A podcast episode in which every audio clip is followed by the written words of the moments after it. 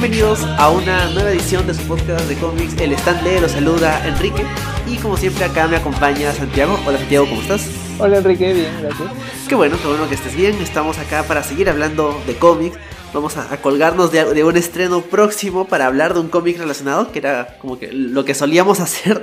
Y ahora lo hemos hecho por dos semanas consecutivas, así que genial. Ah, y para poder hablar de, del cómic que vamos a comentar en esta edición, nos acompaña nuestro amigo Bruno. Hola Bruno, ¿qué tal? ¿Cómo estás? Hola, ¿qué tal? Es un gusto estar... Mentira, no. Hola, ¿qué tal? ¿Cómo están? Es un gusto estar acá con ustedes hablando de, de uno de mis cómics favoritos.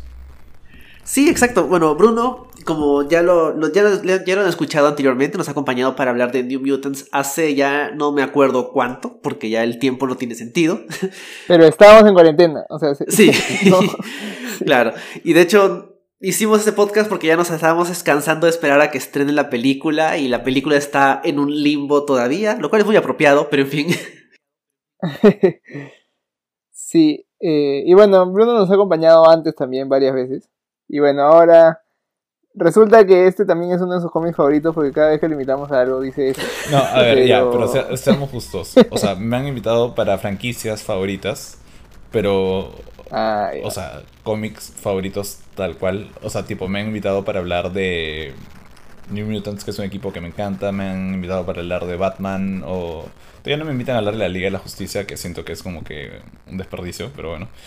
O sea, que no me inviten, pero bueno.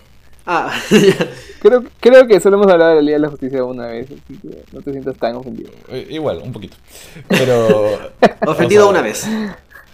Estoy leyendo para, para, poder ser eh, digno ya. Voy a leer de todo siempre para, para estar listo para ser invitado en cualquier tema que me pidan.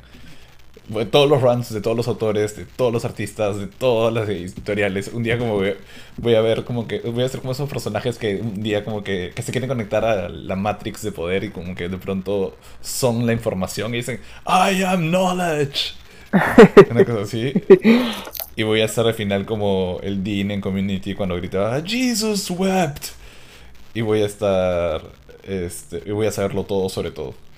Y ahí podrán invitarme cuando quieran. Bueno, te hemos invitado al, mejor cómic de la historia del que hemos hecho reseña, que ha sido All Star Batman and Robin de Boy One. Cállate, eso nunca sucedió. ese cómic ni siquiera. Tú te salvaste de ese. Sí, yo, no estuve por suerte. Pero bueno. bueno. ¿de qué vamos a hablar ahora, Bruno? De, tu, de lo que ahora es tu cómic favorito. Eh, bueno, este es uno de mis cómics favoritos, este, escrito por Gerard Way, conocido por ser el vocalista de My Chemical Romance, y por Gabriel Ba, uno de los, entre comillas, gemelos fantásticos de Brasil. Este, The Umbrella Academy. Eh, el volumen 1, eh, Being the Apocalypse Suite.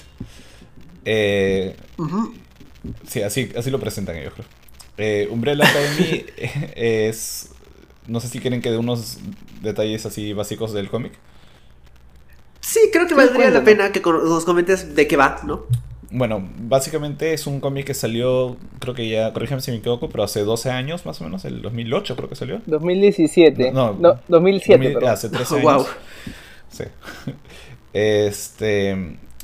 Cuenta la historia de siete hermanos, entre comillas, que son hijos de mujeres que dieron a luz alrededor del mundo al mismo tiempo y a la misma hora, eh, pero mujeres que ni siquiera estaban embarazadas en algunos casos o que todavía no estaban listas para dar a luz. Eh, y que fueron, y esos siete, entre muchos otros más que nacieron, fueron encontrados y adoptados por un excéntrico, multimillonario, eh, científico, aventurero, etc. Y em, Reginald Hargreaves, que los, eh, digamos, rescata para criarlos y volverlos un equipo de superhéroes. Em, pero a veces creo que describirlo así hace que suene normal.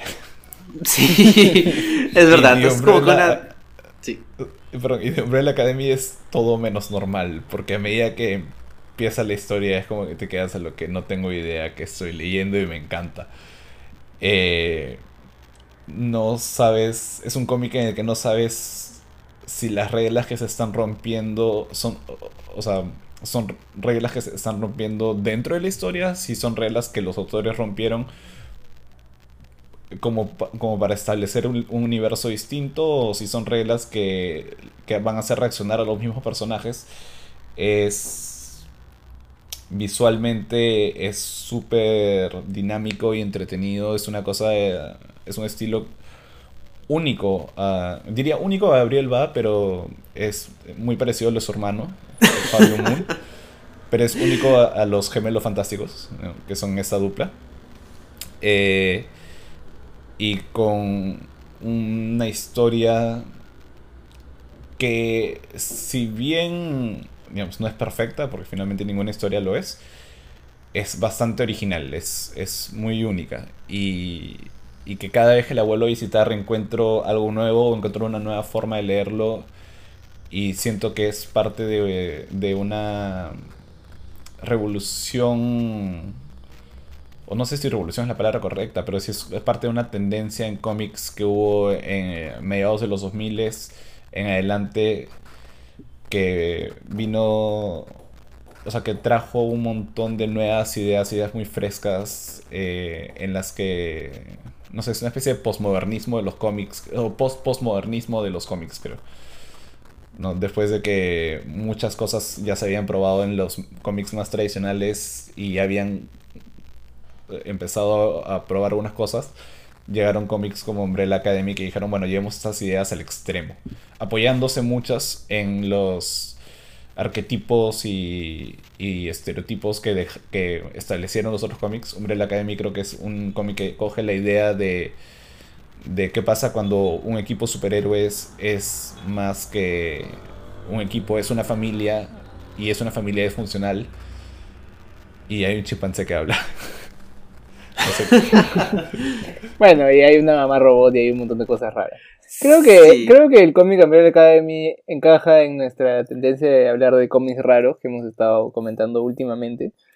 Y también de, de equipos de mutantes, porque justo hace poco comentamos, incluso con Bruno, New Mutants, que es como de los X-Men, otro equipo de los X-Men. Después comentamos Doom Patrol, que es como los X-Men de DC y ahora estamos comentando Umbrella Academy que son los X-Men de Dark Horse. o sea, no, no, no, no tanto así, porque no es, no, es tanto los X-Men y incluso Don Patrol fue creado un poco antes y todo, pero es más o menos esa dinámica, ¿no? Pero sí, como, como dice Bruno, más que un equipo es una familia y creo que eso es lo que, lo que cambia bastante la dinámica de, de relaciones entre los personajes. Este, sí, bueno, como, como comenté, es eh, Dark Horse, o sea, no es de. No es una editorial pequeña, pero tampoco es las dos gigantes editoriales Marvel y DC. O sea, es un poco más. No sé si llamarlo independiente o, libre, porque sí es como le dieron bastante libertad a los autores para hacer lo que querían y nos dieron esta cosa rara y divertida. Perdón, corrígeme si me equivoco, pero es la cuarta editorial que más vende, ¿no? Después de Image, que es la tercera, creo. Sí, Después de Image, que es la tercera, Dark Horse es la cuarta más grande. Sí, y, y, de hecho, con Dark Horse hay un tema extra que, bueno, quienes hayan escuchado nuestro podcast sobre Doom Patrol, eh, hicimos una pequeña introducción al respecto. Dark Horse es, no, puede ser la tercera o cuarta en cuanto a ventas, pero es probablemente la peor en términos de la industria. La industria de los cómics tienen editoriales, todas las editoriales son malas, de, de distintas maneras. hay algunas que son peores. Y Dark Horse es particularmente mala en cuanto a, al trato a su gente, a casos de acoso. De hecho, el editor de este cómic, que es Scott Alley, es como que la, figura más tóxica de Dark Horse Comics. Y, y recién han cortado todos los lazos con él. Así que, ah, de hecho, sí, hay, que mencionarlo porque mancha bastante. De hecho, en la edición eh, TPB que yo tengo, eh, el, epílogo lo escribe él y es como que no quiero leer nada de lo que diga este tipo. ya es suficiente con, ver con que he editado el cómic. Y claro, sí hay que mencionarlo porque, claro, Dark Horse es grande, o sea, como dicen, está tercera o cuarta y, y, es particularmente terrible. Y hay un montón de, de, personas que han hablado del tema más, más, más a detalle que nosotros, pero sí vale la pena mencionarlo porque, o sea, Dark Horse tiene muchos problemas. Sí, Lamentable.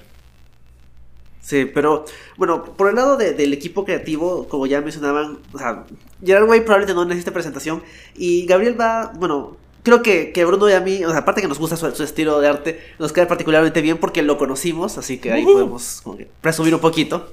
Tengo, tengo obras, eh, tengo dibujos originales de, de Umbrella Academy en, en varios, en un par de cuadernos y, y una cartulina con, el protagonista o unos protagonistas bosquejado ahí a, cuerpo completo, gritando mi nombre además. yo, tengo su autógrafo eh, en la primera, en la portada del número uno de Day Tripper. Aunque la hora que no me acuerdo, no sé si tengo el autógrafo de Gabriel Va en la, portada o si lo tengo en la primera página, porque cuando los vi en esta convención que vinieron acá a Lima, a, él y a Fabio Moon era como que Dame tu autógrafo. No sé cuál de los dos eres, pero como los dos. ¿No sabes cuál es cuál? No, sé, no sabía cuál era cuál. No, pero es fácil. Gabriel Va tiene la gorrita comunista y, y Fabio Moon tiene. Este. No, no la tiene. Fabio Moon tiene más. Había, había, uno con gorrita. Uno tenía menos pelo, sí, me acuerdo de eso. Gabriel, Gabriel Va tiene siempre su gorrita. Este, con la estrella roja. Ah, tiene razón, su foto de Wikipedia es con la gorrita. Es más, de hecho, a Gabriel va una vez, eh, lo invitaron a un programa de televisión y cuando le dijeron que no podía salir con la gorrita con la estrella, se negó a salir en el programa. Me imagino que lo debe estar pasando bastante mal ahorita. Eh. Vive en Brasil, ¿no? Los dos hicieron campaña, campaña contra Bolsonaro. Sí, sí, me acuerdo. Sí, he visto que, bueno, ellos y, y Mike Deodato hacían bastante ruido anti-Bolsonaro, lo cual está bien no, no, no tuvo efecto, pero, pero es bueno saber dónde están sus valores. Este, y eh, eh, quería compartir una cosa ahora que mencionas eso de, que los conocimos en la que fue la mejor convención de cómics eh, en Lima que pasó al olvido rápidamente. Es cierto. que tuvo una edición, ¿no? Sí. Que conocimos también a Ariel Olivetti. Tengo dibujos de Ariel Olivetti, ¿qué onda? Es porque el otro estaba leyendo un cómic de la Liga de la Justicia y salía como que dibujado por Ariel Olivetti y yo decía como que, brother. Yo lo claro. conocí. Este, y, es un crack Olivetti. Este, pero no, en caso de los hermanos eh, Ba y Moon, eh, que no tengo idea cuál es el verdadero nombre de ellos, pero bueno. Eh, se lo tienen bien guardado, pero bueno. Eh, sé que, bueno, aparte de que han hecho otras obras alucinantes y que han dibujado, que ilustraron How to Talk to Girls at Party, este, que hicieron Day Tripper, que es no sé, es, una obra maestra por donde la veas y merece todos los premios. Eh, y que lamento no tener una. Lamento no haberlo tenido en el momento en que los conocí porque les habría dicho que me firmen todas las páginas, una por una, y cada viñeta. Te odio un poco por eso. Pero este les preguntamos, me acuerdo en ese momento, o bueno, yo les pregunté, me acuerdo si iba a salir Hotel Oblivion en algún momento, porque hasta ese momento solo era un rumor. Y la verdad, Umbrella Academy, o sea, entre el volumen 2, que el volumen 1 salió, salió el volumen 2 al toque y el volumen 3 salió el año pasado, recién después de la serie, o sea, y salió básicamente porque iba a salir la serie, si no, no salía. Este, y el momento que los conocimos, que fue a los dos años que había salido el volumen 2, eh, yo me acuerdo que les pregunté si alguna vez iba a salir Hotel Oblivion y me dijeron, eh, no lo sé. Este, o sea, como que se les notaba, como que ya un poco, se le notaba a Gabriel va resignado a que no, no iba a salir nunca, ¿no? Eh, y, y, mira tú, o sea, creo que si no salía la serie, Ah, ya, no, eso, creo que si no salía la serie no salía el tercer volumen. Bueno, o sea, de hecho, si, si, si se quieren poner el día no es muy difícil porque, o sea, este es un, un cómic que comenzó en el 2007 pero solo tiene tres, tres arcos, o sea, debe tener 19, menos de 20 números, o, o alrededor de 20 números, porque creo que son, son 6 números por arco, y el y Hotel Oblivion tiene 7. Pero es, o sea... 19 números y un par de historias sueltas. Tiene dos historias sueltas de Free Comic Book Day 1, otro que viene en, en la colección de del en la versión extendida del volumen 1 y tiene uno que no ha sido dibujado por ellos, pero que es de Chacha y Hazel. Mm, claro, sí, que es un one shot. Bueno, si, si quieren, si quieren comenzar a leer y comprarse este arco que vamos a comentar, este, o sea, hay varias ediciones en, en castellano, en inglés. La de inglés está en tapa blanda 12 dólares y en tapa dura el doble, o un poco más, 26 dólares. Y eh, si lo quieren leer en digital, creo que está a 5 dólares o algo así. Está, en oferta porque, como está en campaña que va a salir la segunda temporada y todo, este, están más baratos los cómics. Pero son, son fáciles de conseguir, no, no, no es que sea un cómic rebuscado que, que no puedan conseguir. Incluso acá en librerías, tiendas de cómics he visto bastantes ediciones en castellano. Tapa dura, tapa blanda, así que sí, o sea, sí lo pueden conseguir sin, sin mayor problema, creo. Sí, no es, no es como que súper desconocido, no es como que tampoco súper popular, pero mm, sí, es, sí, se, sí suena, y como dices, sí está disponible. Ahorita está en descuento en Comixology porque, bueno, por si no era obvio, la, la segunda temporada de la, de la serie de Netflix se estrena el próximo viernes. Así que nos estamos como que preparando para colgarnos de, de la atención que va a recibir la, la, la, franquicia gracias al estreno de la segunda temporada de la serie. Obviamente no la hemos visto, Hemos visto la primera temporada, de hecho en el podcast de series El, el Estimato al Cable la, comenté con, con Bruno y con nuestra amiga Adriana. Ahora no, vamos a tratar de dejar los temas de la serie y cualquier diferencia con lo que hemos visto en la primera temporada de la serie para el final del, del podcast, por si hay algún, bueno, probablemente salga algún spoiler de la primera temporada de la serie, así que mejor lo dejamos para el final. Pero sí, sabemos de que existe esta, esta adaptación que tiene algunas cosas interesantes y otras cosas que, que son muy distintas. Así que lo dejaremos eso para, para el último, ¿no? Primero queremos hablar del, del cómic. Les advierto que yo, bueno, yo había comenzado la serie, la verdad que no me gustó tanto y me aburrí y la dejé. Y ahora cuando comencé a leer el cómic otra vez para, para comentarlo acá, me provocó seguir viéndola y la he visto en paralelo que leí el cómic, entonces puede ser que se me crucen un poco los cables y hable... O sea, sí sé qué es lo que, qué es lo que pasa diferente y todo, pero de repente hay algo que se me sale o algo, no sé. Así que advertidos están. pero sí, bueno, o sea...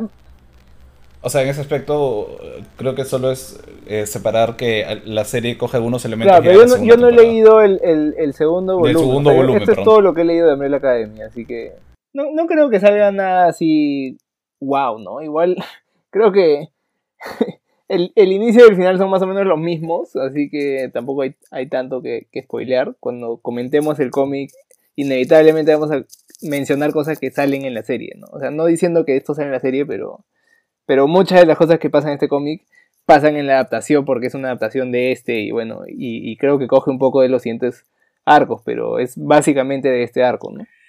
Sí, es verdad, básicamente de, de Apocalypse Suite, que son los primeros, es, son seis números que como mencionaba Santiago está disponible en distintos formatos como TPB y antes de entrar a comentar, bueno, obviamente ya hemos adelantado un poco opinión acerca de qué nos parece, pero antes de entrar ya a detalle acerca de qué nos pareció el cómic, vale la pena recordarles que pueden encontrar las ediciones anteriores del podcast en Anchor, Spotify, en Apple Podcast y en Evox y nos pueden encontrar en redes sociales, en las redes sociales de Viqueados y en Instagram como Podcast El Stanley, así que ahí pueden buscarnos, ver nuestros eh, reviews, los posts de podcast anteriores, los podcasts anteriores en los que hemos conversado también con Bruno, no hemos comentado mucho de Dark Horse, ni tampoco hemos hablado mucho de, de Yahweh ni de Gabriel Ba.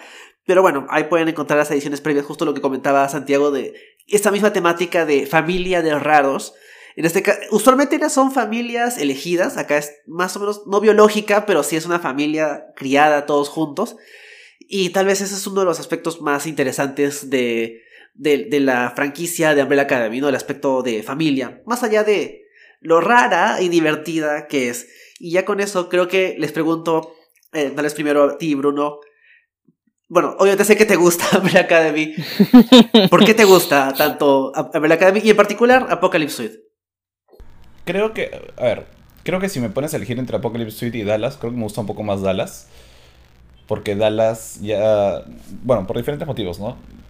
Pero tengo un cariño muy especial a Apocalypse Suite porque Apocalypse Suite cuando, cuando lo leí por primera vez fue, fue como un encuentro con, con el absurdo. O sea, Apocalypse Suite y Umbrella Academy en general como historia no tiene miedo en, en, lanzarte dentro de una narrativa absurda y decirte como que es, estás leyendo una historia que no tiene... que arranca, o sea, agarra mucho de lo que tú como lector de cómics de ciencia, ficción o fantasía, de superhéroes, etcétera, puedas tener en tu imaginario, en tu colectivo. y lo transforma como quien dice, lo pasa a través de un filtro como casi casi como si lo pusieras, metieras a...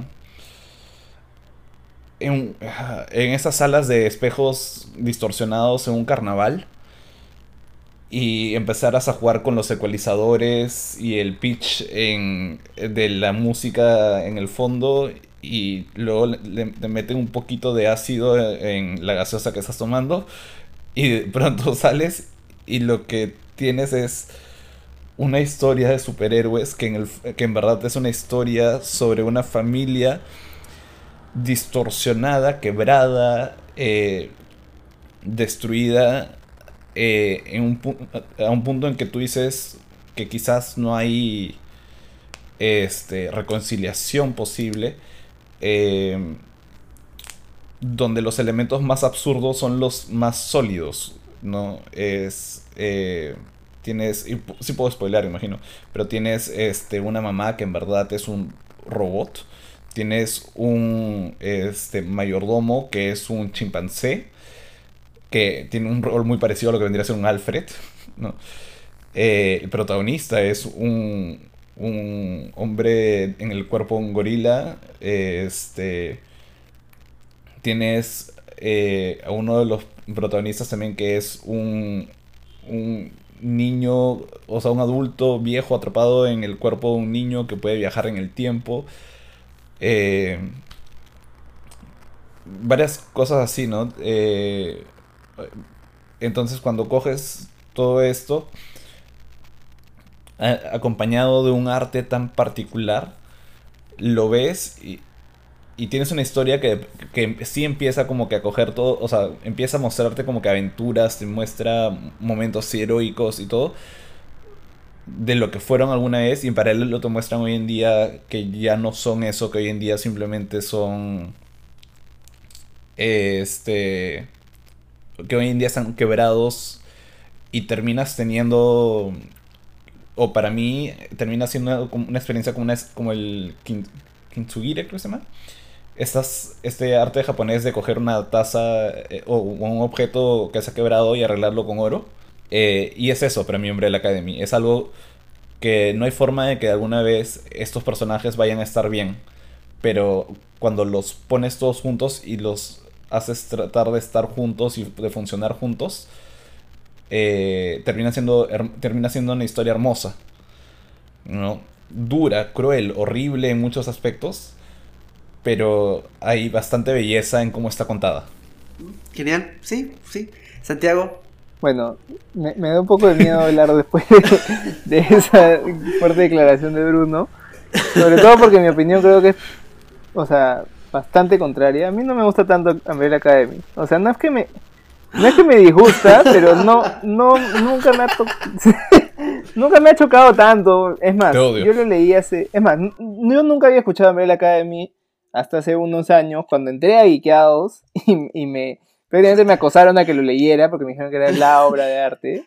Este, era parte de la inducción. Sí, Roger me lo dio, o sea, agarró y me lo puso en las manos y me dijo, léelo. Él lo, él lo tiene en, físico. Una edición bien chévere. Este, ya, y lo leí. Pareció bacán. O sea, paja, pero. perdón, tengo, que decirte nada más que yo obligué a Roger a que yeah. ok. Y, y, todos los. Y, no sé en el caso de Enrique, pero sé que toda la gente que después lo ha ido leyendo ha sido por mi culpa. Claro, entonces, bueno. Eh, Roger. No, Bruno a través de Roger me obligó a leerlo. Este. Y sí, o sea. Me pareció chévere como para pasar el rato, pero no me pareció así genial, excelente. Y y es más, no me provocó seguir leyendo los, los siguientes números. Fue como que, ah, ya, chévere. De repente algún día lo sigo leyendo, pero no, no está así como que necesito más. Y ahora que lo he leído otra... Y bueno, cuando salió la serie tampoco me gustó tanto. Y, un montón de gente decía, oye, que esta serie es bravaza. Y yo, sí, o sea, no, no, no me parecía. Y es más, la dejé a la mitad. Y ahora que lo he leído por segunda vez, creo que me ha gustado más. No sé por qué, pero me ha gustado más. Sí, tiene, o sea, tiene sus partes bien chéveres, es entretenida, o sea, está bien lograda. O sea, yo creo que sí es un buen cómic, eso es indudable. Eh, y una cosa que, que sí juega mucho a su favor, que es algo que comentábamos con Enrique en el podcast pasado, que era de The Old Guard, que era también el primer arco de un equipo, es que muchas veces en los primeros arcos de un cómic, de un equipo, se concentran mucho en comenzar a ver cómo interactúa uno con otro, conocer a los personajes, y no llegan a su máximo potencial y recién en el segundo o después es que ya pueden contar una historia de verdad porque ya tienen a, los personajes establecidos. Creo que este sí gana un poco porque ellos ya, o sea, nosotros comenzamos cuando este grupo ya está establecido. Ya es un equipo, lo ha sido toda su vida porque, o sea, son una familia y han estado juntos, o sea, han sido como un equipo de superhéroes desde que, desde que eran chiquitos hasta que eran grandes, es más, ya se separaron y se vuelven a juntar, pero, pero ya hay como bastante background, no es como que acá comienza la historia, sino la, historia ya comenzó hace 20 años y nos están votando en un punto interesante. Y eso me, eso me gusta, eso me gusta bastante de esta historia. Este, después, bueno, hay, hay unas cosas, ya supongo que cuando vayamos hablando más detalladamente de los temas saldrán unas cosas que no me gustan. Por ejemplo, de los personajes hay algunos que no se me queda quién, quién es o qué hace. Este, otros, que sí me gustan más. Pero, no sé, hay, muchas cosas que no me llegan a, convencer tanto. Pero sí, o sea, definitivamente es un, un buen cómic que vale la pena comentar y todo. Pero sí, yo no soy así tan apasionado de Umbrella Academy como, como Bruno. ¿Tú, Enrique? Creo que, bueno, yo estoy tal vez al medio entre, entre ambos. Obviamente sé que, que eh, no es que no, te haya gustado a ti, Santiago, sino que sabes un poco menos. A mí sí me ha gustado el cómic y leerlo por segunda vez me ha hecho apreciar bastantes temas pequeños eh, en los en lo que dice, o sea, por ejemplo, la, la, primera vez que lo leí, no me he dado cuenta de que literalmente te dicen que Hargreaves es un alien y, y te lo dicen como que Space Alien. Y ya está, en la tercera página. Y, o sea, había pasado. Hay referencias a lo que pasó en Dallas, hay referencias al Hotel Oblivion. Está, está ahí, pero más allá que las, de las referencias, luego de haber visto, yo lo leí la primera vez, no, o sea, sí recuerdo que Roger tenía el cómic y tenía este, y sí me lo ha mostrado alguna vez, pero lo leí porque, bueno, estaba en descuento en Comixology, así que dije, bueno, aprovecharé y compraré los dos, los dos TPBs. Y me gustó, luego vi la serie, eh, no recuerdo si lo mencioné cuando hablamos de la serie, pero la serie amplía bastantes cosas que, no toca el cómic y en eso lo arregla un poco. Pero luego de haber visto la serie y volver al cómic, yo creo que está, está difícil, pero me quedo con el cómic porque lo que hace el guion de, de, de Way y el arte de Gabriel Va y los colores de, ahorita no me acuerdo el nombre del colorista, este, es, es otra cosa, o sea, está en otro, es una mezcla que no se puede replicar y es una de las cosas que hace, que, que te da gusto de leer cómics, ver algo que no es... Perdón, Dave, Stewart. Dave Stewart. Y también, y también las letras de Nate Piecos, que también me, me gusta su, su letrado en el, en el cómic. Las portadas no me gustan tanto, pero en fin. Este, ah, esto es, está demostrándote por qué vale la pena el formato, el, el, el, el medio artístico del cómic es para historias como esta que con el arte y guion y lo raro que es, te da cosas que, no, no, puedes, no sueles ver en otros medios y eso me hace apreciarlo un montón. También me doy cuenta de, las cositas que, que, la serie puede hacer por ser otro medio también, como extender un poco el rol de algunos personajes o que las relaciones entre los personajes se sientan más profundas. Siento que el cómic es una historia de familia y es muy bonita y es difícil y es no es muy, es un poquito cínica, no es muy agradable, pero creo que esa es la idea, ¿no? Demostrarte que, que esta familia de superhéroes está llena de gente eh, dañada justamente por el hecho de ser una familia de superhéroes y por todas las habilidades que tienen. Y por Hargreaves, que era un maldito, sí, obviamente. Y a eso le sumas cosas que nadie más hace. O sea, las cosas raras que tiene, como por ejemplo, empieza con la Torre Eiffel volviéndose loca y siendo conducida por un zombie, este, Gustavo Eiffel, y acaba con la Torre Eiffel cayendo del espacio, eh, destruyendo la mansión. Y es, un cierre perfecto, pero es, el, es un cierre que un cómic como, que solo un cómic como Umbrella Academy te podría dar.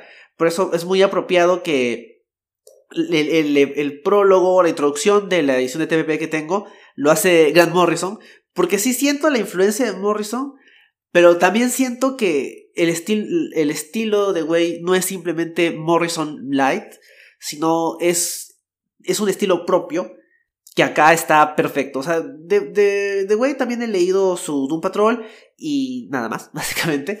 Que también me ha gustado, pero creo que, que Umbrella Academy, para coger conceptos típicos de, de superhéroes y darle su propio giro, sin, sin apelar a lo que siento que es muy típico en el cómic independiente de vamos a agregarle esto oscuro a los superhéroes, cómo serían los superhéroes si esto fuera así, que es muy, muy acercamiento Mark Miller al, escribir cómics no de las, grandes, de las dos grandes editoriales.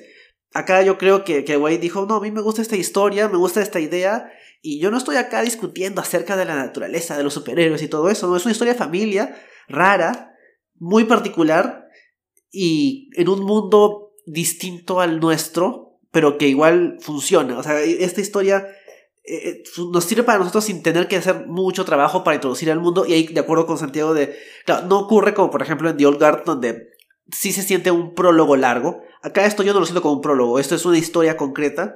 Y eso me gusta bastante. En general me gusta bastante, aunque sí tiene unas cositas ahí que, que son más notorias después de. Claro, ha pasado unos cuantos años desde la primera vez que lo leí y sí, sí hay algunas cosas que no me terminaron de cuadrar, pero en general es, es un cómic que me ha gustado bastante. Sí, de hecho, eh, bueno, no sé qué, qué, toca ahora, pero quería comentar unas cosas de las que ha dicho Santiago y, y las que has dicho tú. Este, o sea, hay dos cosas ahí, ¿no? Eh, me parece bien interesante como mencionas lo de, la, lo de que fue adaptado a Netflix. Sin entrar en detalles de la adaptación, yo siempre consideraba que era una serie inadaptable, que era un cómic inadaptable. Eh, y creo que la forma en la que lo han adaptado un poco lo demuestra, ¿no? O sea, el cómic en sí, y eso es una de las cosas que me gustaba, funcionaba muy bien como cómic, o funciona muy bien como cómic porque es, nuevamente, o sea, juega con convenciones absurdas que como lector de cómics te resultan muy naturales y estás muy acostumbrado a aceptarlas, a leerlas, a entenderlas. No, si no es un primer cómic, no, no es el primer cómic que una persona pueda leer así nomás y decir como que le entro a los cómics es un cómic que lees cuando ya estás acostumbrado a cómo, al tipo de historias que cuentan los cómics. ¿No? O sea, la primera página es... Em, eh, y por eso eh, quería, quería un poco como que preguntarle a Santiago cómo no puede gustarle un cómic que empieza con un luchador campirano que, que, le mete un codazo atómico a un calamar extraterrestre en, en un ring de lucha libre que es, un, es una de las splash pages más hermosas que, que, he visto en mi vida. Es literalmente todo un fondo negro, un luchador, o sea, que además esta, esta forma de dibujo de Gabriel Bach que es totalmente dinámica, ¿no? Pero al mismo tiempo, o sea, alimenta mucho al, o sea, como que sabe poner el detalle donde va y sabe dónde no va, dónde no hay necesidad de detalle y ves el terror de un calamar gigante a punto de recibir un codazo. es como que es, o sea, para mí es, es la imagen perfecta para comentar, comenzar una historia así de absurda, ¿no? Y la historia lo sabe, porque dice, todo comenzó cuando pasó esto, y es como que, ya, ok, ya, o sea, con esa imagen tú ya entiendes las reglas de su universo. Dices, ya, ok, en este universo estas son las cosas que pasan, ¿no? Y si algo incluso le baja después un poco la rareza. Eh, y como dices, después viene esta, o sea, te hacen una pequeña introducción nada más al monóculo, a Hargreaves, y después ya viene, este, te presentan un estilo de arte con, no sé, con aires entre post, o sea, post, postguerra estadounidense, o sea, una, una estética postguerra estadounidense, este, medio retrofuturista por momentos. Y luego te muestran como que ya la, primera historia, ¿no? Que es el día en que la Torre Eiffel se volvió loca. Y, es como... ¿What? La Torre Eiffel, ¿qué? Y, literal, la, la primera secuencia empieza con un vendedor de souvenirs en Francia y como que cae un pata desde la torre y que dicen como que se, suicidó. No, fue empujado. ¿Por quién? Y fue por la misma torre. ¿Qué? O sea, todas esas cosas que empiezan como un absurdo y luego vienen estos niños a decir como nosotros podemos como que salvar a la torre y esto es claramente un trabajo salvar el día y eso es claramente un trabajo de este, de, de Zombie Gustave Eiffel. Y es como que, como que claramente, ¿por dónde? ¿Qué está pasando? ¿No? Y hay una cosa que me gusta mucho que es, en medio de todo este absurdo, este, y tú dijiste algo que, o sea, Gerard Way no es, no es cínico en la forma en la que escribe, y sí, exacto, creo que eso es lo que hace tan encantadora esta historia, que él no es cínico, los personajes sí lo son, son cínicos, el monóculo es un ser, un, no, no un ser humano, un, pero un, personaje eh, horrible en su forma de tratar a los demás, los personajes después a medida que aparecen y, y cuando ya los ves viejos son personas crueles, duras, lo que mencionaba antes, pero eh, la, historia no los trata con cinismo, la historia los trata con mucha honestidad, ¿no? Y, esa honestidad es donde ves el absurdo. O sea, literal, mientras que los seis chicos están enfrentándose, Vania, que es este séptimo personaje, o sea, la niña que no tiene poderes al parecer, como que también quiere ir a, jugar, entre comillas, mientras que los demás, a jugar con los demás que están salvando el, mundo. El monóculo dice, bueno, es que tú no eres, eh, tú no, tú no puedes ir porque no eres especial. ¿no? Y esta mirada de decepción de ella viéndose abajo como que como la torre Eiffel le dispara a los niños. Este... O sea, es lo que decía, ¿no? Hay mucho... O sea, hay cinismo de los personajes, pero no hay cinismo en, la, en cómo está contada la historia. La historia es muy directa. Entonces, y todo lo que la historia hace es simplemente tratar de en ese sentido, la historia no trata de, de no trata de hacerte pensar demasiado, sino trata de entretenerte y, y terminas pensando un montón porque la historia, es, o sea, en mi opinión al menos, te cuenta una buena historia que te, te, hace a ti sacar lo que, lo que encuentres tú, ¿no? Pero no es una historia que está tratando de alimentarte con cuchara las reflexiones filosóficas. eso es lo que me gusta, eso es lo que me gusta de este cómic, que no es pretencioso para nada, es... Exacto. O sea, es recontra sencillo, o sea, bueno, no sé si sencillo, pero está bien contado. Y, creo que eso es bastante mérito, bueno, obviamente del, guionista, pero, pero, o sea, creo que tiene muy buena dinámica con, el artista también. Y hay algo que mencionan, creo que Grant Morrison, y no sé si al final el editor también en el, en el epílogo, que un montón de gente decía, pucha madre, un, un rockero se quiere, me quiere meter a escribir cómics este, que, o sea, esto no tiene futuro, algo así, como que todos están bastante resistentes a esto, pero algo que dicen es que Gerard Way nunca ha sido un turista de esto, o sea, el pata se nota que, como, como decían, o sea, es, es un, un cómic que aprovecha al máximo el, el formato del cómic, el estilo de, de narración del cómic, y es más, o sea, yo me atrevería a, a, compararlo. A mí, no sé, no sé si compararlo, pero y no sé si, si es su influencia, porque solo podemos saberlo si nos lo dice, pero a mí me recuerda bastante eh, por su forma de, narrar a, Alan Moore. Alan Moore o a, Grant Morrison, que son gigantes de la industria, ¿no? Entonces se nota que este pata ha leído cómics, dice que lee, que lee cómics desde, desde siempre, también dibuja, ha estudiado, los ha estudiado, entonces bueno, él diseñó los personajes. Sí, y, también dibuja bravazo. O sea, el pata es. O sea, se nota que es un fan de los cómics, no es como que un, un aficionado por ahí que dice, ah, mira, este, me provoca. tengo, tengo plata, ya como que triunfé en un rubro, voy a tratar de hacerlo en otro, como, como Michael Jordan jugando béisbol, sino este dijo, yo necesito escribir un, necesito hacer un cómic y bueno o sea nos cuenta no que, que, es una idea que tenía en la cabeza hace años creo que, el cómic comenzaron a hacer en el 2003 y se demoró cuatro años en, en, sacar el primer número.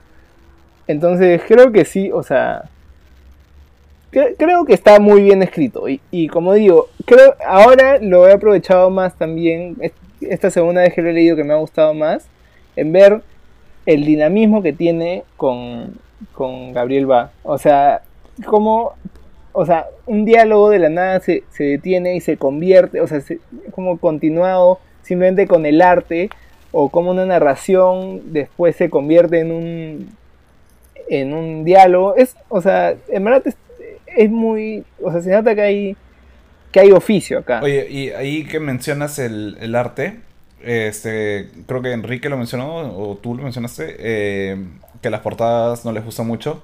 Coincido totalmente. Sí, Enrique, a mí sí Con todo lo que me gusta el arte de Umbrella Academy, las portadas me parecen horribles. Sí, me parecen horribles. Me, sacan tanto, o sea, si lo viera solo por las portadas, fácil nunca lo hubiera leído. A mí, a mí sí me gustan, pero es totalmente otro estilo. O sea, parece que no cuadrara con, con el resto del cómic, ¿no? O sea, si tú ves esta portada, no te imaginas para nada qué es lo que hay adentro. Y si, y si ves lo que está adentro, parece que esta fuera una portada variante que le, que le encargaron a otro artista, pero que no, no es como la, la portada del cómic. Sí, de hecho, a mí me llamó leerlo por porque vi unos stills, o sea, vi unos, unas viñetas por ahí sueltas que me dije, oye, parece Mike Mignola. Y como el arte de Mignola me encantaba, este... Y por ahí después vi una recomendación de Umbrella Academy específico y fue como, ay, qué chévere. Y lo otro que quería mencionar es que los colores, Dave Stewart, eh, Dave Stewart es también el colorista de New Frontier, que es básicamente eh, una carta de amor a los, a, los superhéroes con, entre comillas, valores clásicos este, en, de, Darwin Cook ah, en DC.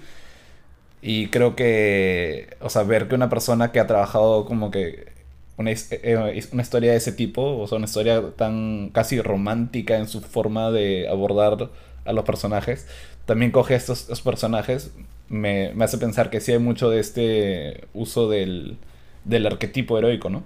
Es cierto, o sea, creo que eso es un, es un elemento bastante interesante, bastante cuando hablemos del, arte y la combinación tanto del trabajo de Gabriel Bá con, el trabajo de Stuart. Es, vamos a exaltar mucho a Gabriel Bá porque, porque es un campo, pero también Stuart aporta un montón con los colores y se siente frío, pero a la vez no es que sea todo gris o en tonos de ese estilo. Y creo que ya para entrar un poco a la trama, creo que una de las cosas que, es interesante del cómic y que tal vez hace que, a pesar de lo raro que es, tenga un elemento eh, digerible o con el cual uno se puede identificar, es que esto empieza, eh, eh, ya sabemos que ha habido una época en que han sido superhéroes y que ahora ya no, cada uno ha seguido con su vida porque bueno, son adultos y siguen con su vida, pero hay ciertas tensiones y lo que gatilla que todos se van a juntar es el fallecimiento de, del padre adoptivo de todos y todos los hermanos regresan y se retoman los conflictos que habían sido, habían quedado pendientes todos estos años que más allá de todo el tema de la Torre Eiffel, o de los poderes, o de la orquesta y el fin del mundo, o sea, es una historia muy, muy humana, esto de familia que con los años se ha dejado de llevar bien y algo los obliga a juntarse nuevamente, una tragedia los obliga a juntarse nuevamente. Y eso es como que el gancho básico, es como que si, si lo podemos imaginar en otros, en otros cómics también acerca de personajes que son, que son una familia, y acá funciona para juntarlos a todos. Y claro, va, pasando otras cosas y luego viene todo el tema del fin del mundo. Pero creo que, que este, este tema inicial de, la muerte de Hargreaves, como elemento que gatille, nos, nos van presentando poco a poco cada uno de los personajes y sus propias rarezas y sus propios dramas y conflictos. Creo que estructura bien el cómic. O sea, empiezas con lo triste en los primeros dos, tres números, y luego es como que, bueno, hay que tener el fin del mundo también, ¿no? Aparte del tema que nos ha juntado y nuestros conflictos familiares, el fin del mundo. Es que no solo conflictos internos, sino también hay amenazas externas. Entonces, que, justo son las que, las que hacen que cada día se, se acerque más al apocalipsis, ¿no? O sea, todo, creo que, adelantándome un poco, la, o sea, lo más grave del, del cómic sucede justo porque Vania quiere ayudar y la y como que la chotean y de ahí ya como que bueno eso con un montón de cosas más es lo que lo que detona que después eh, como ella vaya a ser la no sé spoiler este bueno llevamos 45 minutos de podcast así que creo que ya podemos hablar de spoilers. O sea, ella vaya a ser la, villana de la historia y con, quienes tengan que enfrentarse el resto de la, del equipo, ¿no? Sí. Y de hecho me, parece en, la serie me parece una mejor villana, pero en el cómic también es bien divertida como villana. ¿Qué les parece? Claro, justamente las comparaciones las estamos tratando para, para el final, ¿cierto? Pero de todos modos, lo que más salta es eh, eh, que el rol que tiene Vanya que en el cómic es significativo y sí vemos esa relación difícil que tiene con su familia y lo mal que todos la, tratan y la consideran. Pero de todos modos es uno de los personajes centrales y no sé qué, qué les pareció cómo la, la muestran acá en el cómic. después de. Bueno, yo ya había leído el cómic, ya había visto la serie y volví a leer el cómic, entonces ya sabía que era la mala. Pero sí es, no sé, me parece un poco inmediato como. O sea, simplemente porque le dijeron, oye, tú eres, tú eres normal, sal de acá. Este, dijo, no, ya fue, los va a matar a todos. Este, y se vuelve una villana mucho más, digamos, de cómic, o sea, así, súper villana, súper mala. Y me gusta, o sea, me, me, gusta cómo funciona acá porque no es... O sea, creo que en la serie más bien era un poco más fácil de tenerla porque tienen un poco más de relación, no sé, se nota que han sido bastante cercanos. Acá en este cómic nunca se ve que hayan sido cercanos. Es más, solo uno de ellos la ha tratado bien en toda su vida, creo. Y, y ahí sí es mala, mala, mala, pues. También por un poco de influencia, supongo que de la orquesta Ferdampten, no, o sea, se nota que han tenido ahí un poco de manipulación, pero era como estaba predestinada ella a ser la, la villana de, del Umbrella Academy, ¿no? Pero sí, a mí, a, mí, me gustó, me gustó que el enfrentamiento sea mucho más así, como directo, más, más chocante, que simplemente, pucha, pobrecita, mi hermana no sabe controlar sus poderes y, es peligrosa. Eh, a mí, sí, o sea, creo que ahí, a mí me sirve mucho esto cuando se hace uso de los arquetipos. O sea, creo que Vanya es un personaje que simplemente... O sea, cuando te la muestran de niña, te la muestran como esta niña medio rechazada, dejada de, lado. Eh, y cuando ya, o sea, se va, cuando va apareciendo de adulta, o sea, al principio no, digamos, se sugiere que hay algo raro en ella, algo distinto en ella, pero no queda claro que es la villana. ¿no? Y ya cuando te la revelan como villana es como que, ok, no es una gran sorpresa, pero igual es, es como que es, es entretenido porque es, eh, agarran es, eh, o sea, uno que eh, la forma en la que es la villana, o sea, que es como que porque utiliza los poderes de su violín, o, porque utiliza su poder canalizado a través del violín, o sea, me pareció bien, ¿cómo lo pongo?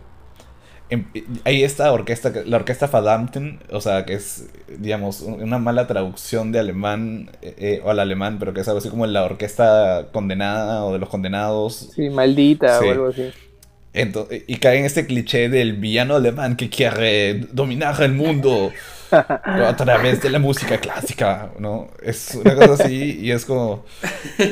Lo, ves y dices...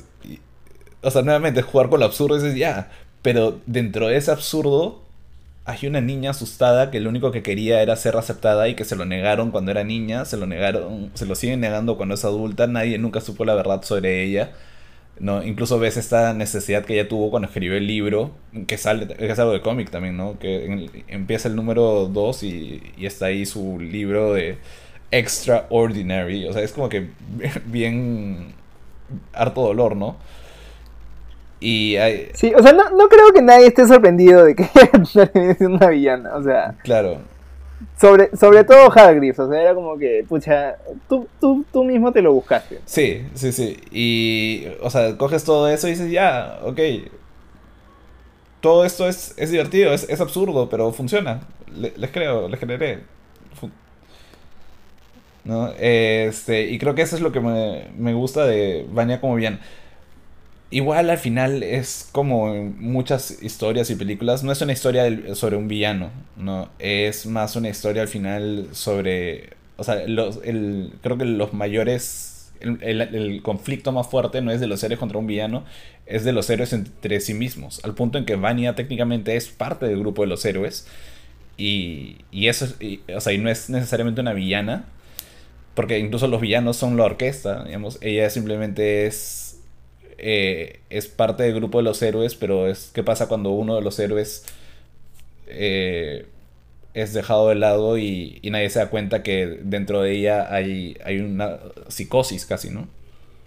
Claro, o sea, creo que me gusta que el personaje no es que tenga mucho, no necesita mucha manipulación para que sea finalmente inclinada a destruir el, el mundo, porque los pocos momentos que vemos acerca de su, de su pasado, de la clara relación abusiva que tenía con, con Hargreaves, y lo mal que la trataba y la minimizaba y que esto termina replicándose en los demás hermanos que también la tratan así. Hay por ahí medio cierto tiseo sobre que, que este, número dos, que el Kraken estaba como que, que, la amaba. No me queda tan claro si es que ese es un amor fraterno o si es que es amor más este romántico como el que sí tienen este The Rumor y, y Spaceboy que, que eso sí está en la serie ahí no me queda claro si es que querían ir por ese lado porque bueno ya si hay una pareja incestuosa supongo que ya es como que bueno podemos poner otra más así que en fin y tal vez que también coge un poco el resentimiento que Kraken le tiene hacia, hacia Spaceboy, ¿no? Es como que tu romance sí se dio, el mío no. Sí, ahí creo que sirve como que para ver un poco más de los demás personajes más que en relación a ella. Y claro, como dices, al final de cuentas no es que el, villano en realidad es este eh, la forma abusiva en que fueron criados todos ellos y por eso es que todos tienen algún tipo de, issue de alguna u otra forma derivados de su relación con Hargreaves. Entonces, claro, sí, Vanya quería causar el, el fin del mundo, pero no, no, es como que la villana central, aunque sí el, cómic acaba con una confrontación con ella. Me, encanta cómo acaba la confrontación porque básicamente es este de Seance imitando a, Hargreaves y con una orquesta de niños este, que tiene que llegar a su casa antes de la hora de, la sopa para que toquen el rito de primavera, que es el tipo de cosas raras que, puede hacer este cómic pero que apela mucho al aspecto emocional, ¿no? De tiene que disfrazarse él del padre abusivo para desestabilizar a, la, teoría, villana del arco. Porque no, claro, después le disparan, ¿no? Y, ya es como que lo, más físico, pero no es solo eso, no es como que un cómic donde le tienen que pegar al malo varias veces hasta que ya no se levante. Sí, sí, sí.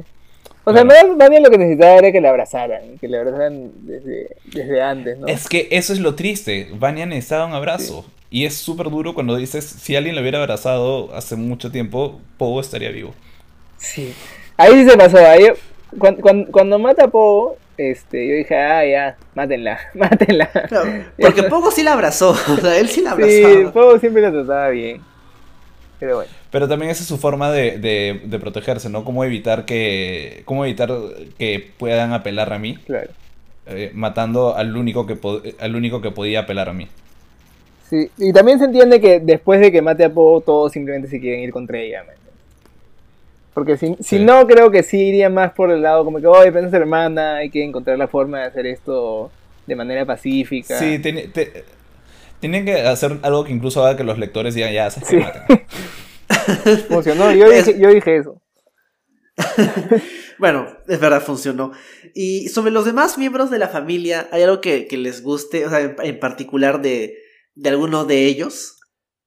Bueno, yo justo uno de, los problemas que decía que, que, que, les adelantaba que tenía es que no logro identificar a todos. No sé si es muy poco tiempo de conocerlos muy poco, pero solo tengo claro, bueno, quién es Spaceboy porque, o sea, visualmente se nota. Este, quién es, quién es Rumor porque hay, un, hay una mujer además de Vania. Rumor y Vania ya están clarísimos, pero se me mezclan un poco los otros porque Klaus, o sea, creo que le dicen Klaus dos veces y le dicen Sans, o ni, siquiera sé cómo se pronuncia. Después busqué, se pronuncia Sans. Sans. Este, o sea, que ese es como su nombre clave. Yo no sabía, yo pensaba que había otro hermano que se llamaba Seance o algo así. Este, no, no, sé, o sea, el número 5 creo que es el que es un niño, pero no sé si también tiene un nombre que lo dicen en algún momento. Después Diego y Kraken, no sé si son la misma persona o si Kraken es Ben sí, son la y cuál es el que está muerto. Entonces, y además que se ven, o sea, se ven parecidos algunos. Creo que entre esos dos. Te explico, el te, explico el toque si quieres eso. Ya. Spaceboy es Luthor. Claro, eso, eso está clarísimo. Ya, ya. que su poder era de, de, niño, eh, o sea, su poder era que tiene super fuerza. Si todavía le queda el superpoder o no después de que le cambiaron de cuerpo no queda claro, pero de que pero ese que ha terminado era el líder del grupo y terminó viviendo en el espacio. Es el único que, que sigue creyendo en la ¿Le, misión. ¿Le cambiaron de cuerpo? Eh, claro, el cuerpo este de gorila que tiene es porque, bueno, en la serie tiene una explicación, pero en el cómic es porque cuando era iba a ser el primer niño en el espacio y hay un accidente cuando lo mandan al espacio y por eso es que su padre le pone su cabeza a un cuerpo de gorila. Sí, hay, hay como un recorte de periódico que dice eso, pero, pero O sea, no dice específicamente, no sabía qué era. Que es esta imagen épica de él al costado de un, un monito, un gorila chico o algo. Eh, después está Diego, el número 2 de Kraken. Ah, Luther es además número 1. Porque, o sea, el papá les puso solo. Hargreaves les puso solo números. Los nombres se los puso la mamá. Diego es, es número 2, es de Kraken, es un nombre clave. Eh, su poder en la serie nunca te explican que tenga o no un poder. O sea, juegan con la idea de que de repente es como que puede lanzar los cuchillos sin nunca fallar. Pero su poder en el cómic es que es puede aguantar la respiración indefinidamente. Eso, eso no lo dicen acá. Lo, sugieren en un cómic, eh, en un número por ahí. No me acuerdo en dónde. Sí, sí. Pero es algo así. Y no es el que le sale los como el Batman de grupo. ya, eso me confunde, pues. Es confuso por lo de Kraken, sí, es cierto. Sí, sí, sí. Es un poquito confuso. Pero eh, su. Y su rol es como el Batman del grupo. ¿En qué sentido? Eh, o si quieres verlo mejor, es como un. Moon Knight del grupo. No sé, una cosa así. Este, también trabaja con el detective ah, siempre. Este, después, número 3 es Allison, que es The Rumor su rol es el de transformar cualquier, alterar la realidad con cualquier cosa que ella diga. Este, que es en verdad un poder demasiado, demasiado fuerte, simplemente que ella no lo usa mucho. Eh, porque incluso hay un one shot en el que te cuentan, de, creo que es un free comic book day, donde te cuentan que ella una vez de niña mintió para, o sea, mintió diciendo que estaba en la biblioteca y se fue a, a jugar o al cine, yo qué sé y, alguien mata y aparece muerta. Y resulta que había muerto el do O sea, alguien había asesinado al clon que ella creó accidentalmente cuando mintió diciendo que estaba en la biblioteca. Ya. el cuarto es Klaus, número 4. Eh, su, nombre, eh, su nombre clave es Seance que tiene el poder de contactar a los muertos y un poco y como que acceder a una especie de red telepática eh, pero solo si ah, por eso es que está flotando todo el tiempo. O sea sus pies descalzos. sí sí y tiene un poco de telequinesis también y si, sus pies tocan el suelo puede como que conectarse pero los muertos o sea si, si, él, contacta a un muerto el muerto toma su cuerpo no eh, me parece que en el cómic sí era algo así Sí, creo, creo que sí. En, en, la, en, la, serie es más como que puede conversar con los muertos, pero acá tengo entendido que se mete, o sea, se materializa en su cuerpo. Eh, número 5, nunca llega a tener un nombre ni un nombre de clave, porque desaparece antes de que su mamá le ponga un nombre. Y. Este. Y, y creo que eh, nunca llega a adoptar un nombre clave. Este, pero su poder es viajar en el tiempo. Este, y, y bueno, eh, su historia es esa de que viaja al futuro, ¿no? Ya que es más complejo, que tiene más importancia en Dallas, sobre todo. Número 6 es The Horror. No, el horror. Y él, él es eh, el que tiene este portal dentro de su pecho que, que da acceso a estos tentáculos raros Lovecraftianos que de hecho, o sea, más que hacer algo con sus tentáculos, que puede hacerlo, lo que de verdad, lo que de verdad es su poder es que puede como que asustar a la gente con lo que tiene ahí dentro. ¿Y él se este, supone que está muerto?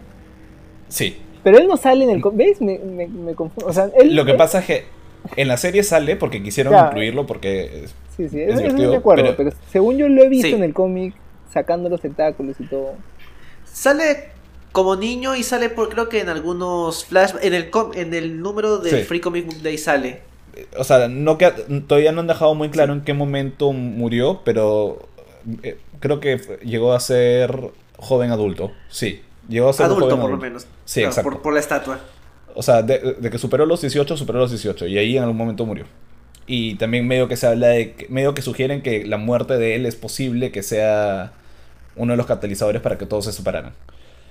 Y Vania es. Vania es número 7. Nunca tuvo un, no tuvo un nombre clave hasta que se le puso The White Violin, pero por el nombre que le, que le da la orquesta de alguna forma. Y su poder es como que puede crear ondas destructivas utilizando. O sea, en la serie lo ponen como que es ella misma. Y como que es una telequinesis incluso, pero en el cómic es más con sonido que ella produzca y lo canaliza con el violín, pero en teoría podría canalizarlo con otra cosa, supongo. Sí, básicamente esa, esa es la lista de los de la familia. claro, como o sea, sí, sí es cierto que no reciben tanta, tanto desarrollo todos. Obviamente, bueno, The Horror está muerto, Iván ya hemos comentado. Y como decía Bruno, eh, número 5 tiene más desarrollo en Dallas, que creo que sí le, da bastante desarrollo acerca de qué hizo él en el futuro antes de volver al inicio de este cómic. Y los demás, yo también siento que hay medio... Creo que la, tensión entre Spaceboy y, y, Kraken es muy típica de, líder con, con, el, con el rebelde del equipo. Y la tensión romántica con, con The Rumor no está tan, tan desarrollada aquí. Creo que en, la serie más y creo que en Dallas un poquito más. Pero acá está como que hay ese momento donde ella le dice que, que había un rumor de y, y se besan. Y de ahí, bueno, y Klaus, o sea, Klaus me cae, creo que es el que más me gusta. Visualmente es muy distinto al de la serie, acá es un poquito más, este, no sé, eh, pálido, gótico, el de la serie es un poquito más colorido. Pero creo que es el que, el que más me gusta. Pero todos, por lo menos, por muy sencillos que puedan ser, son por lo menos, claro, creo que el comentario de Santiago como que es el contraargumento lo que voy a decir, porque a mí me parece que son memorables en, en, lo, en lo peculiares que son de por sí, claro, como decías, número uno es, tiene el cuerpo de un gorila. tienen esos elementos pequeños que los hacen reconocibles. Pero sí, también es cierto que no es que sea. No es que ninguno de ellos tenga como que un arco súper complejo. Creo que Dallas hace un mejor trabajo con eso. Y por eso es un poquito mejor. Le da un poquito más de, de capas a los personajes. Pero como introducción de ellos y de su dinámica y sus poderes, me parece que funciona bien el cómic. Bueno, entonces ustedes, ustedes sí creen que debería seguir leyendo y leer Dallas para aprovechar al máximo Umbrella Academy? Pucha, yo creo que Dallas lleva Umbrella Academy a un nuevo nivel. O sea, Dallas de verdad, si Umbrella Academy es raro, Dallas es donde se pone... Que no puedo decir Dallas es donde se pone raro. es, porque sería sugerir que, que Apocalypse Suite no es raro. Dallas es donde se, pone bizarro. No, bizarro significa otra cosa en español. No sé. Dallas es Dallas. Sí. Por cierto. O sea, como, suena feo decir que hay madura, pero digamos que pasa a otro nivel, no sé, algo en esa. Por cierto, eh, acabo de ver que el, el. O sea, un detalle así curioso: el nombre del robot que acompaña a Spaceboy en la luna es Ben. Esa es, otra, ah, esa es otra cosa que no entendí, porque al final decía, oye, Ben se contactó a través del, del robot en la luna. Y yo le digo, pero Ben no está muerto y no es el hermano. No, no, no, dice, it, was Ben, his robot stationed at Annihilation Control. O sea, el robot ah. se llamaba Ben. Yo entendí que era el robot de Ben que estaba en, en la luna. No el robot que se llamaba Ben, ya. ¿Ves? Esa es otra cosa que me confundí. O sea, me, gusta lo trágico de que Spaceboy se pasa toda su vida esperando una amenaza espacial y nunca llega y cuando finalmente llega no está en el espacio. Ah, no, no, solo no está en el espacio, sino que ser una, una amenaza. Que... Claro, y esa amenaza es la Torre Eiffel. ah.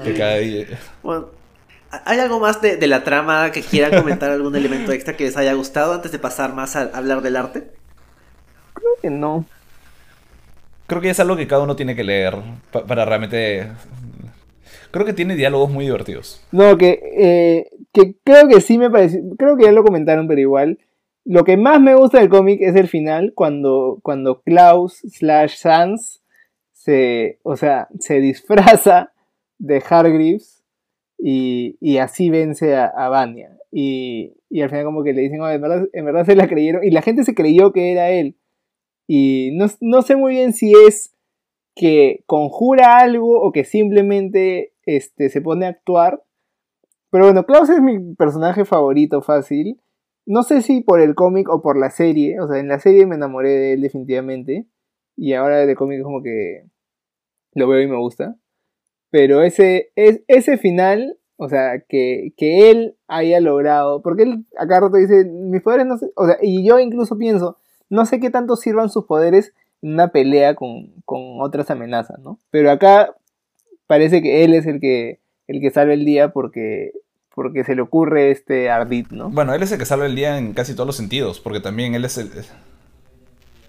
Él detiene el, pedazo de luna, ¿no? Ah, verdad, sí. Claro, que eso se, manifiesta ahí recién, ¿no? Como que nadie sabía que podía hacer esto y de la nada paró a toda la... Sí, ni él mismo sabía. Sí. Perdón, preguntaba sobre la, la trama. A mí una cosa que me gusta bastante de la, de la trama o sea, dos cosas que me gustan de la trama que no hemos mencionado. Uno, que te ya, o bueno, creo que lo mencionó Enrique, que ya te, deja algunas cosas sentadas para historias futuras. Este, que finalmente sí se llegan a dar. Eh, eso es uno. Y dos, también me gusta bastante. Me gusta bastante el diálogo. O sea, el, el diálogo es, es también bien directo, bien al grano y el universo que han creado, ¿no? O sea, esto, o sea, que hay chimpancés vivos, o sea, perdón, este, inteligentes, que hay, este, eh, digamos, todos estos pequeños detalles que te arrojan sobre, sobre cómo es este mundo, sobre qué cosas ven los personajes, qué cosas experimentan los personajes, eh, cosas así, sobre cuál es la realidad de este universo que no te queda todo muy claro, entonces de alguna forma el que no esté todo muy claro hace que todo sea posible. O sea, que sea posible que de pronto haya gente con poderes, que haya supervillanos, que no es algo que vemos acá, pero sabemos que existen, que haya este no sé, que bueno, insisto, los chimpancés inteligentes, que haya otro tipo de que haya una superciencia, que haya magia, o sea, todo es posible. Y eso me parece muy muy baja. Sí, eso creo que lo, establecen bien desde el comienzo. Como dices, o sea, el cómic comienza con un, luchador peleándose con un con un calamar espacial y o sea, ya desde el comienzo te dicen que es, en este mundo hay unas reglas bien raras, porque de la nada nacieron 42 chivolos extraordinarios. Y, y es así, o sea, pasó, no, no, no preguntes por qué, no le busques una explicación, simplemente pasó y, así fue. Y vemos que hay bastantes, o sea, monstruos y, gente con superpoderes y todo, entonces se entiende, o sea, se entiende cuáles son las reglas o cuál es la falta de reglas de este mundo, ¿no? Y creo que hay algo que no, no sé porque no he leído más, pero que dejan un poco abierto, que es que estos son siete niños de los 42 o, no, o 40 y no sé cuántos que nacieron de esa manera. Entonces, fijo, hay más gente con, con superpoderes que con los que se pueden encontrar o enfrentar en el Claro, que es algo que en, el, en la serie como que es, se vuelve parte importante de la trama, ¿no? Este, en el cómic, bueno, léelo y ya encuentras, vas a encontrar la, cómo lo manejan.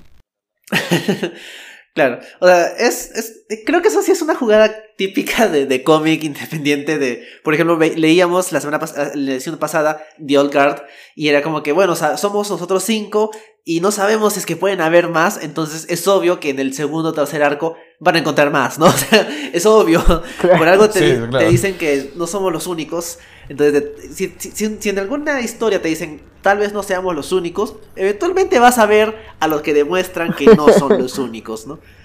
Sí. Es, es, importante para ese tipo de historia. Sí, es verdad. A, mí me gusta que, la trama es. A veces es, rara de una forma muy, muy, muy simple. O sea, por ejemplo, en las últimas páginas dice que, bueno, este, encontraron a, a dos este, eh, movedores de piano y ellos los jalaron hasta, hasta la mansión, ¿no? Es como que es un detalle innecesario, no es tan raro como por ejemplo una orquesta que quiere destruir el mundo o la destrucción de la mansión por la Torre Eiffel, que es la siguiente página, pero es un detalle tan random, tan, tan claro, Eso es random. Claro, pero a, mí, a mí me gusta bastante que ella ese tipo de, o sea, que así las, el cómic se siente raro por el mundo en el que está pero incluso lo más normal, como quién, los, quién les dio el, aventón a esta canción, tiene que especificar que son dos hermanos que eh, mueven pianos y los muestran ahí a ellos y a la tribu que llamó este Klaus para, para derrotar a Vanya ahí como que en la parte de atrás de la van. Sí, todo es... Es lo random. Es como que...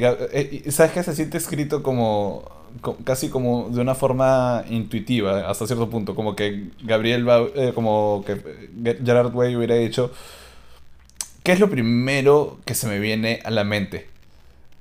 Y, y es como que esto, y ya está, y lo pone. Sí, exacto, sí, sí, pues.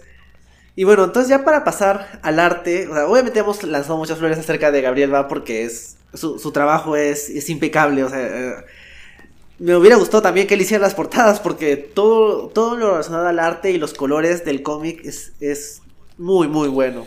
Creo que no tenía tiempo. En la versión de tapa blanda de, del, sí, no tenía tiempo. del coleccionado, eh, cuentan que Gabriel va renegaba de que, de que Gerard Way mandaba los guiones con las justas. O sea, él terminaba y ya, ya había terminado el arte y recién ahí llegaba el siguiente guion.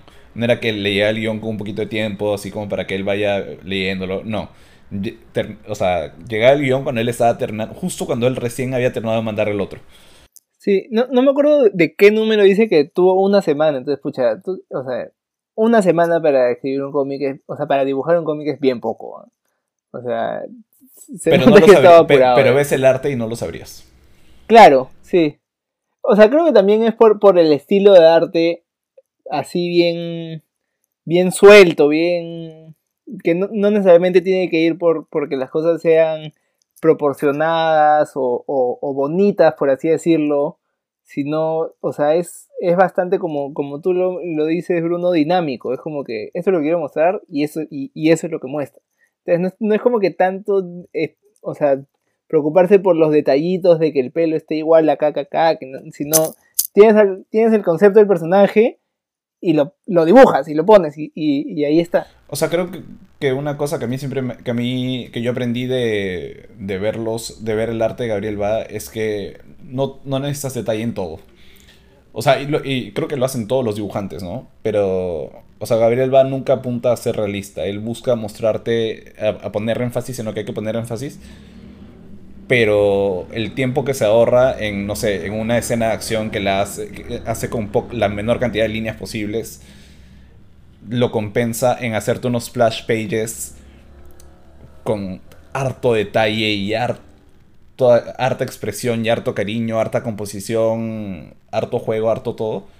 Pero la acción la hace como que el mínimo, o sea, rápida, dinámica, o sea, al grano. ¿no? Y luego te pone un splash page como la como Pogo tomando café. Que es una imagen hermosa. Y luego te pone otra que es como que los chicos peleando contra robots. Y es como que, que igual se ve bravazo.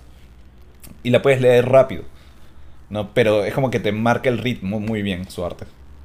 Creo, creo que aporta bastante a, lo que decía de que es, de que es un cómic que se lee fácil. O sea, bueno, como dices, es, no es como un, como un primer cómic que alguien debería leer, pero una vez que ya estás ahí, o sea, como no es algo así denso, duro, eh, y es amigable tanto con el guion como con el, con el arte, creo que te invita a leerlo y a mí se, me pasó el toque, ¿ah?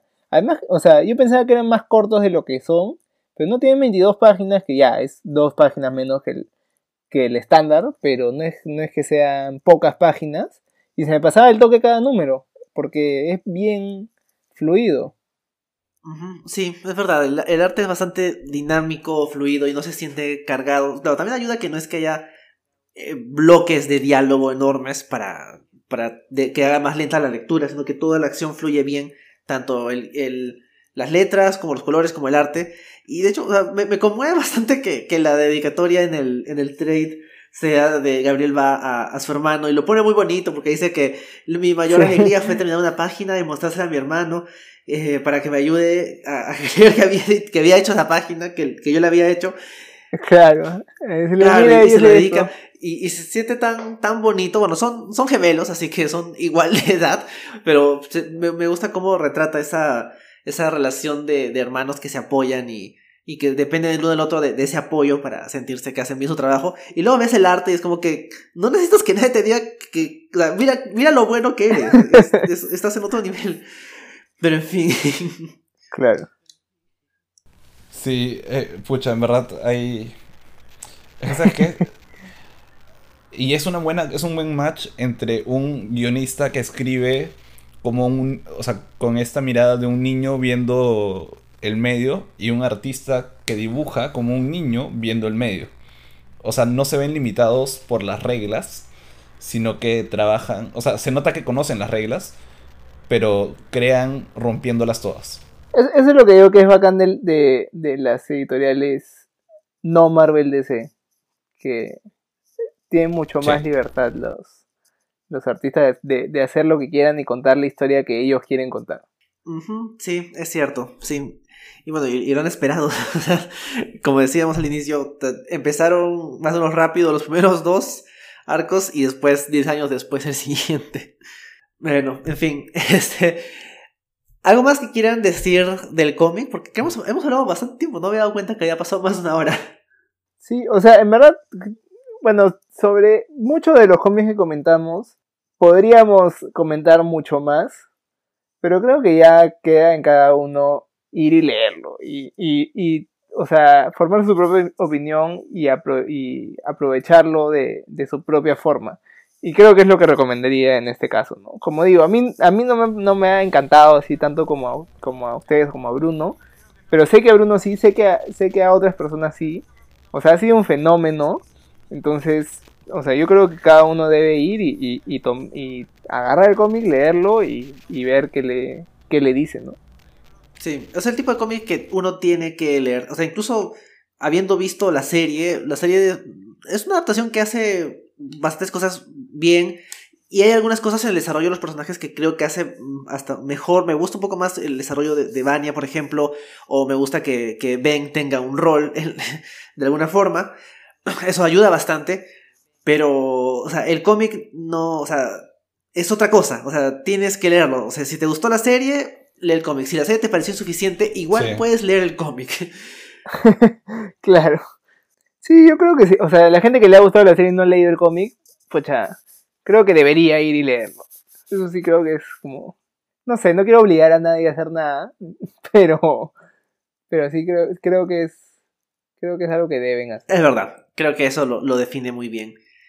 Entonces, ya para ir despidiendo, bueno, todavía no despidiéndonos, nos falta todavía recomendaciones y creo que, que, Bruno y yo coincidiríamos en que la primera recomendación es lean Dallas también y eventualmente Hotel Oblivion no lo hemos terminado, pero también suponemos que, que debe terminar. lo, que, lo que nos falta debe ser bueno.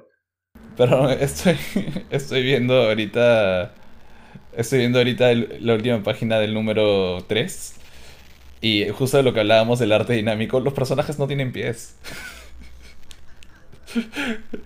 Los, los pies de Vania literalmente terminan en medias. Es como que le han dicho. Es que no es, necesario. No, te das cuenta, pues, porque. O sea, la imagen es, Eso, no es lo que importa. Y además, al final. no tienen pies. Y al, fin, y, la, y al final hay como que esta tabla de. Este. ¿Cómo se llama? de heridos anualmente en, parques de diversiones. Pero ah, sí. perdón. Este, sí, yo también recomendaría que lean, es, aparte de esto, que lean Dallas. Este, Dallas es una historia distinta también.